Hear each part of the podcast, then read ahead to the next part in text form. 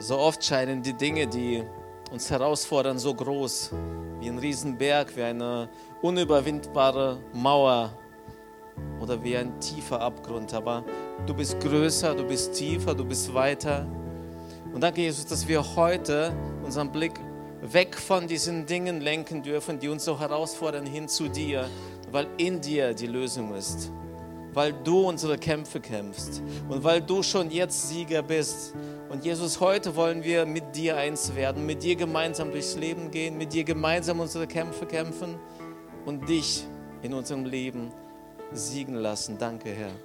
Ich bete, dass wir heute von dir hören, dass du das Wort in, in die Herzen trägst, jedem und jeder auf die Art, die er es gerade braucht.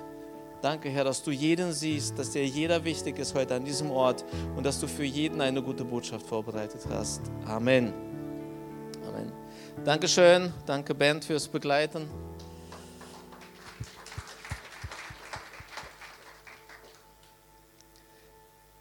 Im Johannesevangelium Kapitel 5, Verse 24 bis 25 heißt es, ich versichere euch, wer auf mein Wort hört und dem glaubt, der mich gesandt hat, der hat das ewige Leben.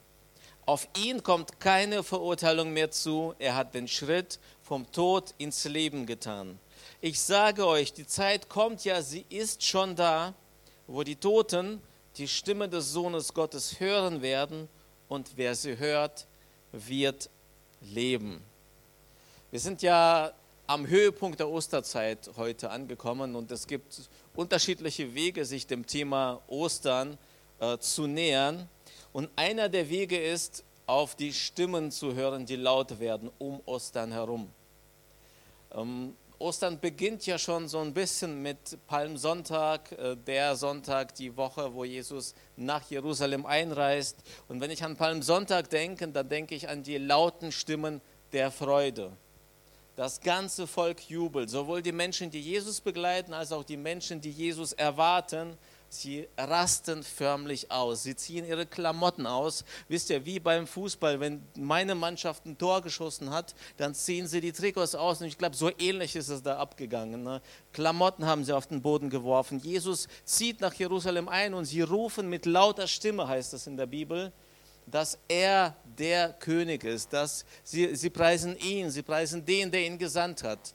Und wenn man das in sein Leben überträgt, dann können wir davon lernen, wie gut und wie wichtig es ist, immer wieder gute Dinge auszusprechen. Zu wissen, ich habe einen Grund zur Freude. Denn wenn ich das nicht mache, dann werden die negativen Dinge in meinem Leben, die mich herausfordern, die mich erniedrigen, die mich verletzen, dann werden sie selbst laut werden. Und so ist Ostern für mich auch eine Zeit, um mich daran zu erinnern, die guten Dinge aus meiner Vergangenheit, aus der Versenkung in die Gegenwart an die Oberfläche zu holen und über die guten Dinge zu sprechen. Ostern ist aber auch eine Zeit, in der eine andere Stimme laut wird. Äh, Axel hat das heute schon genannt. An Karfreitag wurde ebenfalls wurde es laut am Kreuz.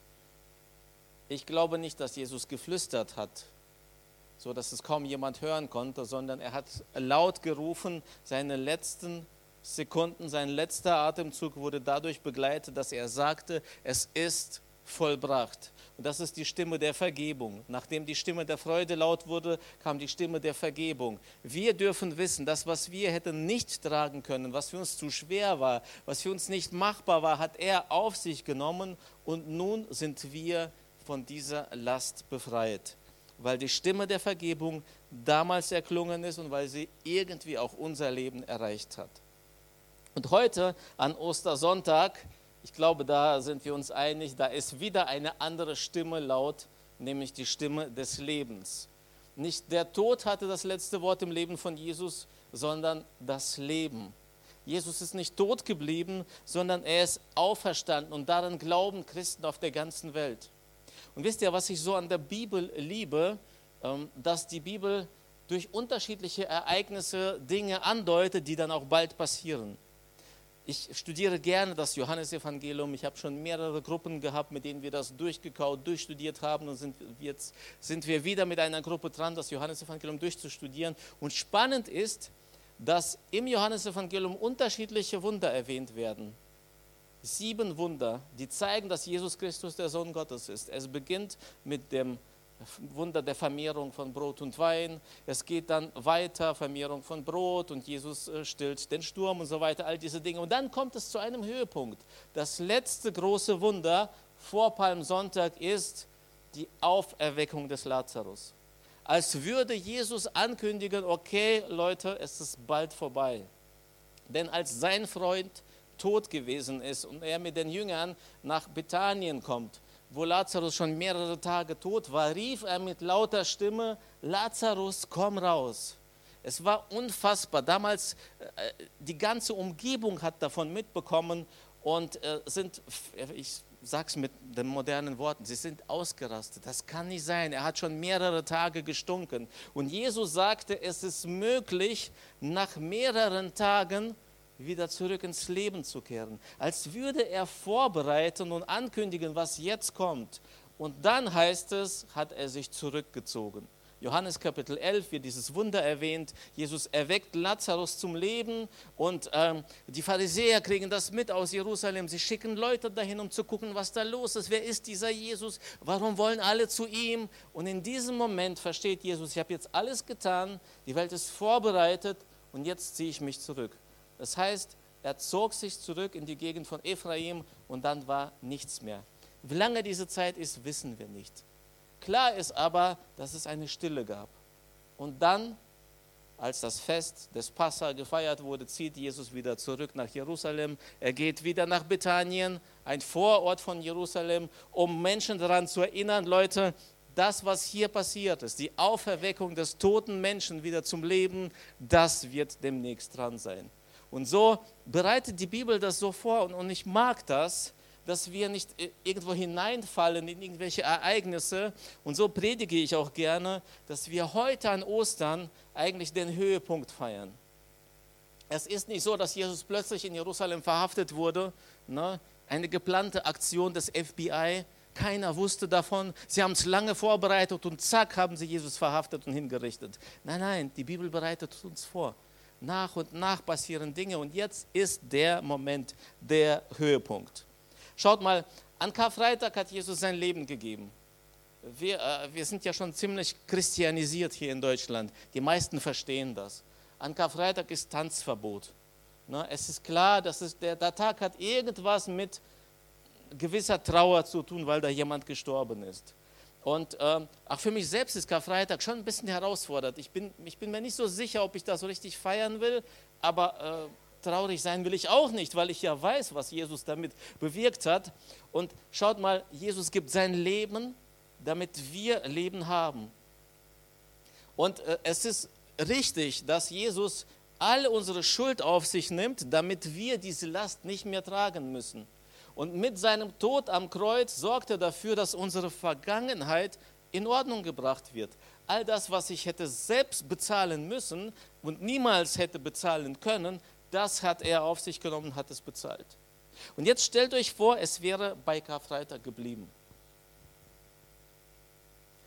Ich habe mir da mich mal gefragt, habe gesagt, okay, wenn Karfreitag der Höhepunkt gewesen wäre, dann wäre klar, Jesus bezahlt für etwas.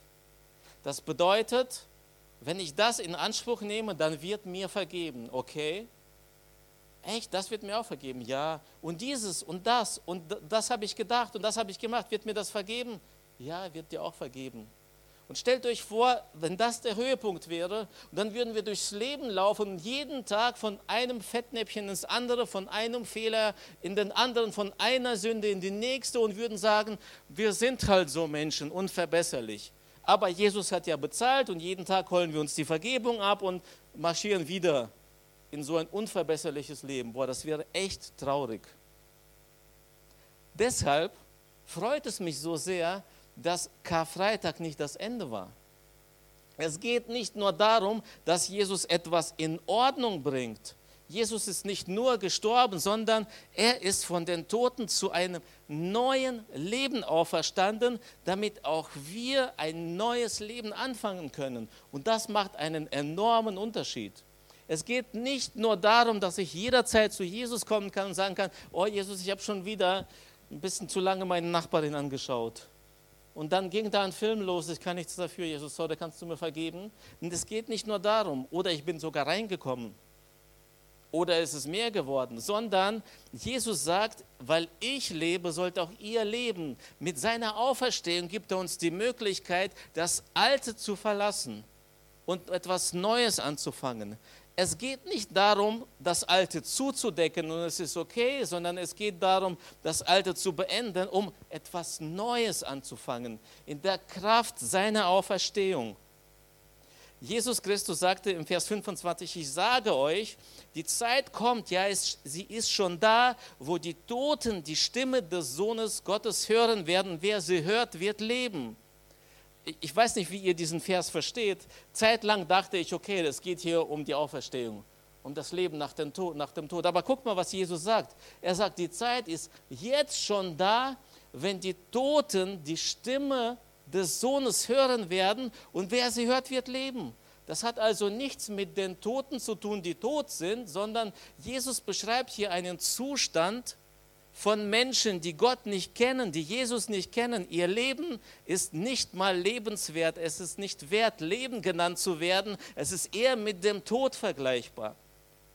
Und in diese tote Welt hinein ruft die Stimme des Lebens und sagt, ich habe mein Leben für euch hingegeben, damit ihr ein neues Leben anfangen könnt. Ich weiß nicht, mich fasziniert das an Jesus. Jemand sagte mal, du musst sterben, bevor du lebst, damit du lebst, bevor du stirbst. Klingt ein bisschen kompliziert, ne?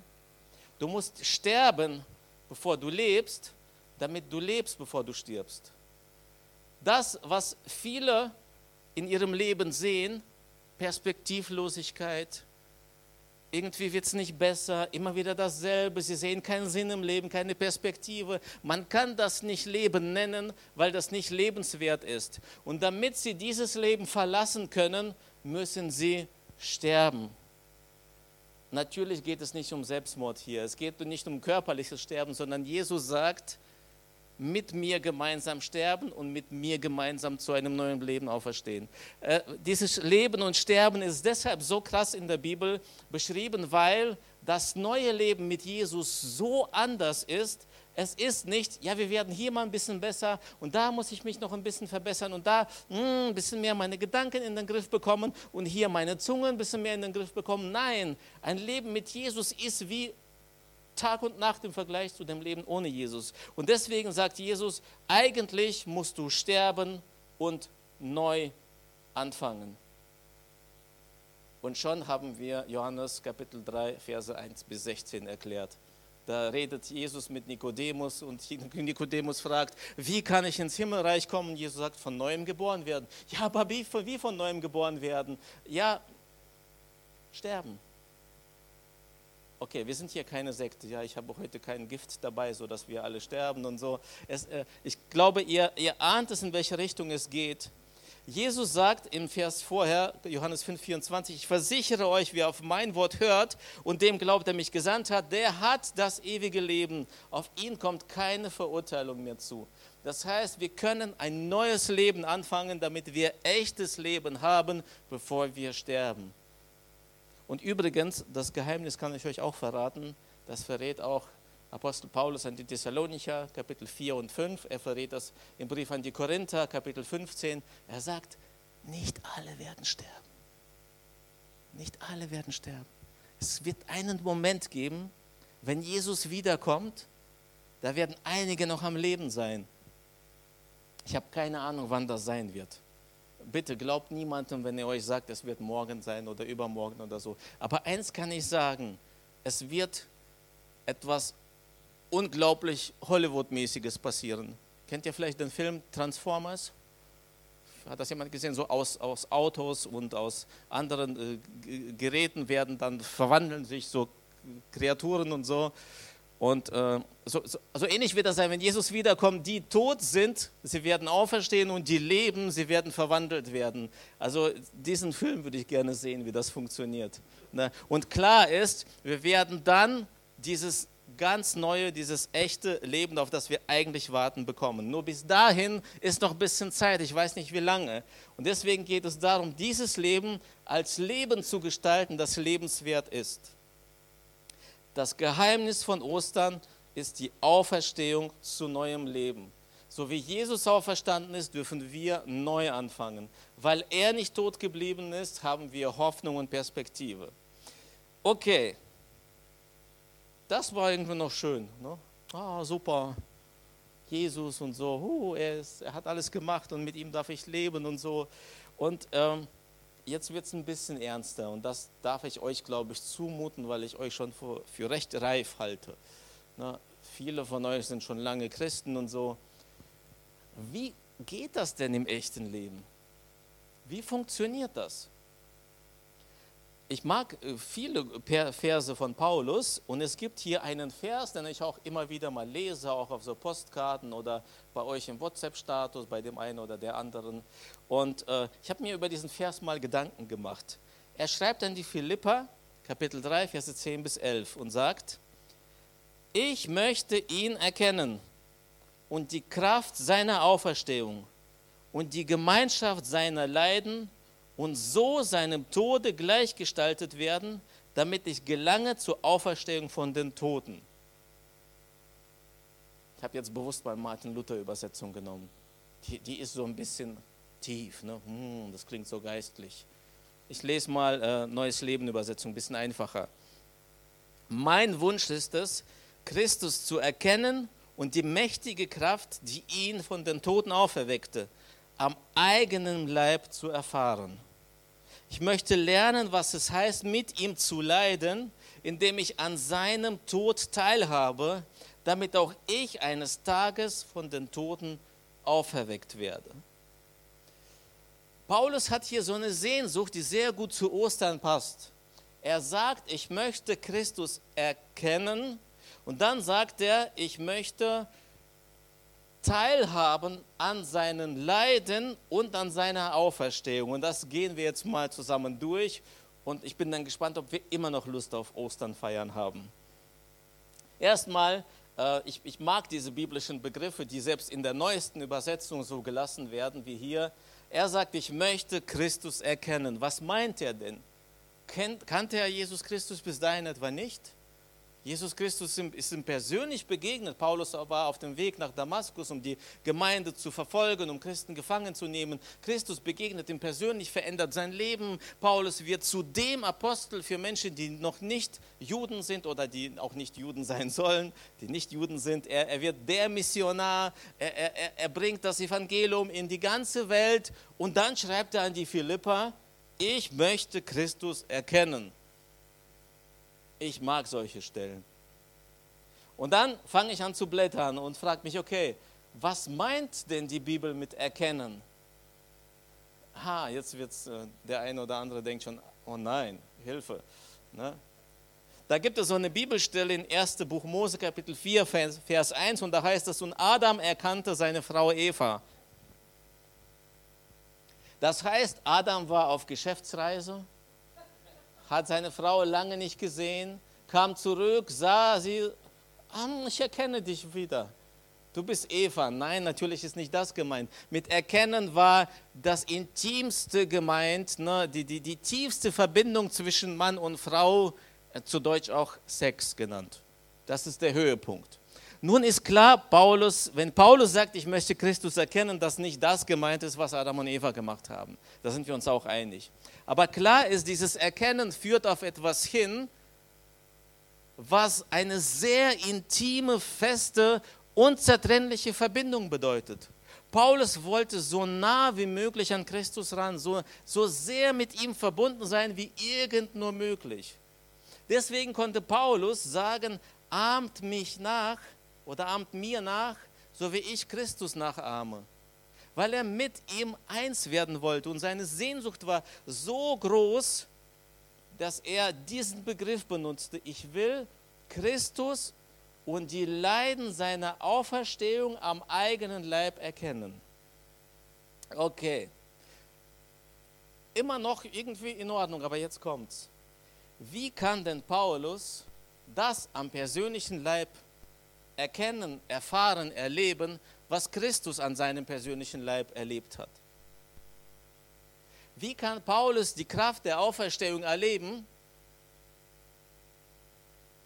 wenn er nicht gestorben ist? Und das bringt mich zu einem Gedanken, der mich so einerseits irgendwie schockiert hat. Und ich sage, okay, wenn Paulus mein Vorbild ist und wenn ich wie Jesus Christus erleben möchte, was die Kraft der Auferstehung bedeutet, dann muss ich wie Jesus Christus sterben. Du musst sterben, bevor du lebst, damit du lebst, bevor du stirbst. Und auch hier, das ist äh, gerade an Ostern, ich weiß nicht, ob euch das Thema gerade so äh, motiviert und so, aber schaut mal, was Jesus gemacht hat. Es geht darum, dass wir mit unserem Leben Jesus so ähnlich wie möglich werden.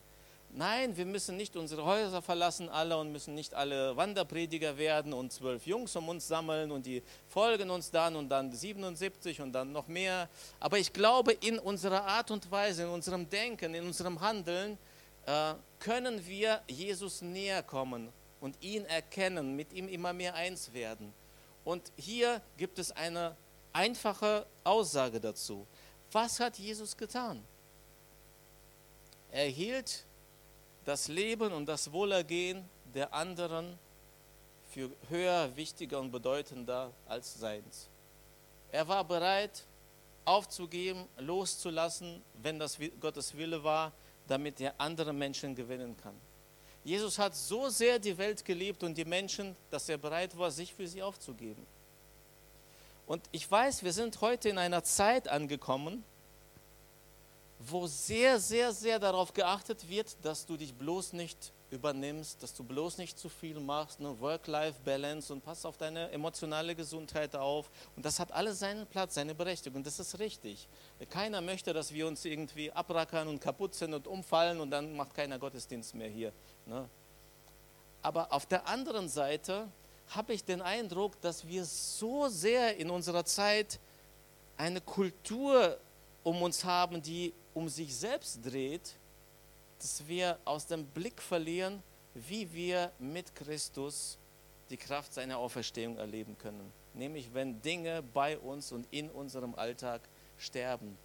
Wenn wir Dinge, die für uns so wichtig sind, aber die uns daran hindern, so zu sein wie Jesus, bereit sind loszulassen, bereit sind abzugeben.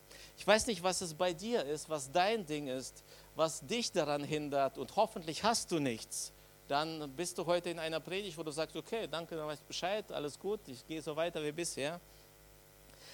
Weißt du, Paulus meint sicher nicht, dass du leiblich sterben musst. Aber klar ist, etwas muss sterben, damit du die Kraft der Auferstehung erleben kannst. Und heute lade ich dich dazu ein, so gerade an Ostern, durch dein Leben zu gehen, vielleicht so deinen Lebensfilm nochmal vor Augen laufen zu lassen und äh, dich zu fragen, was ist das für ein Leben? Ist mein Leben so ausgerichtet, dass ich Jesus ähnlich bin? Und wenn nicht, an welchen Punkten kann ich das Leben mehr ausrichten? Wo muss ich nachjustieren? Wenn du an diesem Punkt bist, lade ich dich ein, vielleicht sogar noch einen Schritt zurückzugehen und dass du dich fragst, habe ich denn überhaupt ein neues Leben mit Jesus angefangen? Gab es diesen Moment, gibt es diesen Moment in meinem Leben, an den ich mich erinnere oder eine Phase, in der ich gesagt habe, so stopp, so wie bisher kann es nicht mehr weitergehen. Ich gebe mein Leben Jesus, ich höre auf, ich lasse los. Wenn, lass uns heute einfach ehrlich sein, wenn du dein Leben so vor Augen hast. Ist es das Leben, was du dir gewünscht hast? So wie dein Leben läuft, bist du glücklich damit? Hast du das Gefühl, ich weiß, wofür ich lebe und ich weiß, es lohnt sich dafür zu leben und das sieht man in meinem Alltag? Und wenn ja, woran erkennst du das? Es gibt immer solche Momente, Situationen im Leben, die, die uns helfen, das zu greifen. Und ich habe heute Nacht so etwas Ähnliches erlebt. Ich habe hin und wieder mal eine Herausforderung mit meinem Magen. Ich weiß nicht warum, aber manchmal entscheidet er sich um 18 Uhr Schluss zu machen und stellt die Arbeit ein. Und wenn das Essen noch nicht verdaut ist, dann bleibt das auch so bis morgens. Äh, ist nicht so oft, aber wenn ich das merke, meine Frau ist Arzthelferin, sie ist top ausgebildet, sie weiß, welche Medizin sie mir zu geben hat. Jetzt könntet ihr sagen, du bist doch Pastor, bete doch. Auf jeden Fall, gestern Abend habe ich es nicht gemerkt, dass mein Magen aufgehört hat. Und wir haben uns ins Bett gelegt und es war irgendwie alles okay. Und dann nachts im Traum spüre ich etwas, so einen richtigen Kampf und ich merke, dass ich um Luft kämpfe, dass ich gerade nicht atmen kann. Ich, ich, ich verstehe nicht, was los ist, weil ich ja noch träume und es gibt da nur eine Möglichkeit, wenn du im Traum irgendein Problem hast. Du kannst da, ich weiß nicht, ob du schon mal versucht hast, im Traum etwas zu bekämpfen oder so, aber der hat dich so fest im Griff und es gibt nur eine Möglichkeit: Aufwachen.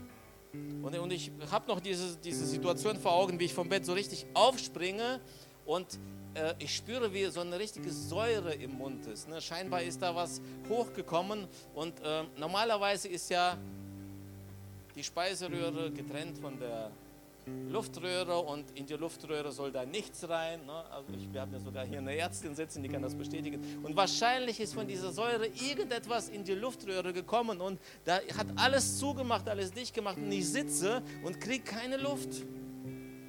Und, und ich, ich spüre, wie ich diesen hier und ich versuche nach Luft zu atmen und es funktioniert nicht und ich huste und Tränen kommen und Tanja schläft. Normalerweise springt sie sofort auf. Ich glaube, es hat gefühlt fünf Minuten gedauert, bis sie wach geworden ist, aber es waren nur 15 Sekunden. Und ich merke wieder nach und nach löst sich das und ich immer mehr Luft bekomme und immer mehr Luft bekomme und bin dann runter, habe meinen Mund ausgewaschen, habe mich wieder ins Bett gelegt und lege so meine Hand auf die Brust und spüre, wie ich gerade atme und so. Und ich merke in diesem Moment, wie schön es ist, zu atmen. Es musste erst so eine Situation kommen, damit ich verstehe und schätze, dass ich atmen kann. Und ich weiß nicht warum, immer wieder mal habe ich so eine Nacht vor einer Predigt, wenn ich keine Geschichte für die Predigt habe. Aber in dem Moment wurde mir bewusst, dass es Menschen bei uns gibt, in unseren Reihen, die schon Christen sind, die echt vergessen haben, was echtes Leben ist. So dieses Gefühl, sich spüren in Christus, dass sie eine neue Schöpfung sind, eine neue Kreatur, das Alte ist vergangen, dass sie echtes Leben genießen sollen.